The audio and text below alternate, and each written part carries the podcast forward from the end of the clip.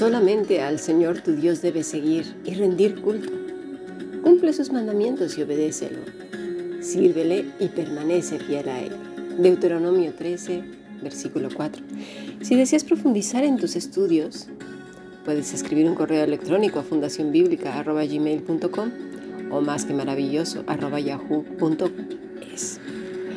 Y si deseas formar parte de este grupo internacional en el cual ya somos 23 naciones, pues será un privilegio. Puedes escribir el correo a cualquiera de estas dos direcciones. Pues bien, esta mañana hemos estado analizando Josué 2, sobre todo el testimonio que representó a Jericó las proezas y milagros que Dios hizo en Israel desde que lo sacó de tierra de Egipto. Pero para llegar a sus oídos alguien tuvo que hablar. Y es esto lo que hemos venido profundizando acerca del Salmo 22, ¿verdad? Proclamar, aclamar, es decir, decir, enumerar. Alguien tuvo que haber dicho algo. Toda la nación estaba sumamente atemorizada. El Dios Todopoderoso iba delante de ellos como poderoso gigante. No le temían a Israel, no le temían a un hombre en particular, le temían a Dios. Y estamos hablando de gente que no eran judíos, ¿eh? Era un pueblo pagano. Pero le temían a Dios, estaban temblando, desmayaban, porque el Todopoderoso iba frente a ellos. Hay quienes una vez que conocen al Señor, su relación con Él forma parte de una colección de relaciones, es decir, relación con los amigos, relación con la familia, con el trabajo, con hobbies, con la vecina y un etcétera, etcétera, etcétera. Y Dios entra en esta categoría. Cuando tengo tiempo, cuando me acuerdo, ¿sí? O cuando le toca su turno. Y es que no se ha entendido bien qué es nacer de nuevo. Mira, pondré un ejemplo, uno muy sencillo. Supongamos que tienes un sobrepeso de unos 100 kilos y de repente encuentras un tratamiento para bajar de peso. Logras quitarlos de encima al final de cuentas. Qué bueno, ¿verdad? Eres libre de toda esa carga tan tremenda. Ahora te puedes mover con más libertad, tu sangre circula mejor, tu espalda carga menos peso y en general estás mucho mejor. Pero claro, necesitas ceñir tu voluntad, porque si no controlas en todo, en todo tu día lo que haces y comes, volverás a ganar peso. Y muy pronto estarás no solo con 100 kilos, sino con 200 o más. ¿Lo entendemos ahora? Es cuestión de todo el día, no es un ratito. Es todo el día. por ejemplo, en este caso es una disciplina que abarca todo el día, no por momentos. Es, por así decirlo, lo mismo. Necesitamos ser valientes y esforzados. Ayer hablamos de la inmadurez. Y esto tiene que ver mucho con el tema pues de que, hemos venido tratando. Lo explicaré mejor. Según el doctor Rojas, la voluntad es casi tan importante como la inteligencia. Cuando ésta ha adquirido fuerza y vigor, nos ayuda en el empeño de conseguir los ideales de la juventud y también los de la madurez, a continuar hacia adelante cuando surgen dificultades y los vientos son contrarios a nuestros deseos. Mira, cuando la voluntad está educada y sometida a Dios, el hombre, la mujer de cualquier edad se vuelven jóvenes, los sanos y con mucho heroísmo en su comportamiento. Es aquella aspiración a ser un hombre, una mujer superior.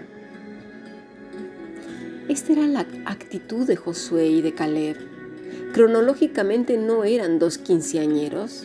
No, no, no pero ellos sabían muy bien lo que dice la escritura en cuanto a que el Señor nos renueva y nos da fuerzas como las del búfalo. Pero ¿cuándo? Cuando eres un hombre y una mujer resueltos a obedecer y seguirle valientes y esforzados, cuando has conquistado una voluntad laxa, floja, pues, que procrastina, que se está pensando, ¿lo hago no lo hago? Ay, mañana, mejor pasado, el mes que viene, el año que viene, y, y así nos vamos años enteros. Ya cuando damos marcha, queremos dar marcha atrás es imposible. Ya hemos envejecido, ha pasado el tiempo. Tenemos que proponernos hacer lo que debemos hacer y no lo que el cuerpo le apetece. Cuando obedecemos al cuerpo caemos en la peor tontería del mundo. ¿Por qué? Porque el cuerpo por sí mismo es caprichoso, no tiene voluntad, solo desea cosas. Pondré otro ejemplo. El azúcar. El cuerpo cuando se vicia con el azúcar, lo único que quiere es sentir esa sensación de placer que provoca el tenerla en la boca. Esa energía que le supone tener demasiado azúcar en su, en su cuerpo.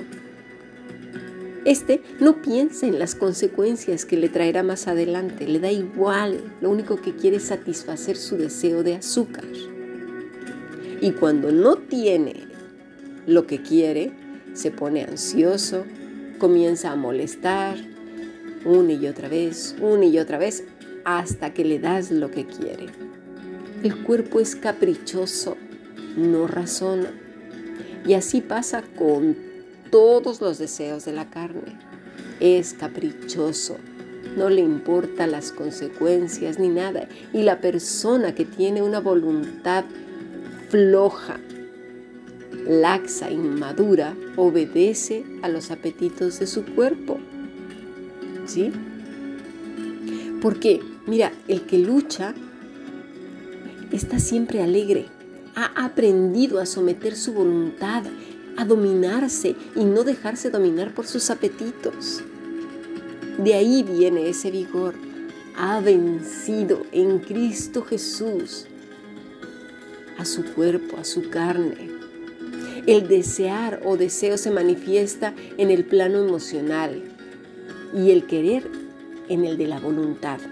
El primero se da mucho en los adolescentes, con mucha frecuencia, y no se produce ni conduce a nada o casi a nada. De ahí tan importante los buenos modelos de los progenitores. Pues si solo son un par de caprichosos que nunca concluyen nada, que su sí es no y su no es sí, o quién sabe, a lo mejor, quizás, es terrible. Luego queremos que hagan cosas que ni siquiera nosotros como adultos somos capaces de hacer por tantísima inmadurez. Vamos a nuestro siguiente podcast. Sigamos aprendiendo cómo conquistar una voluntad viciada, laxa, con tanta dejadez. Pasemos al siguiente podcast.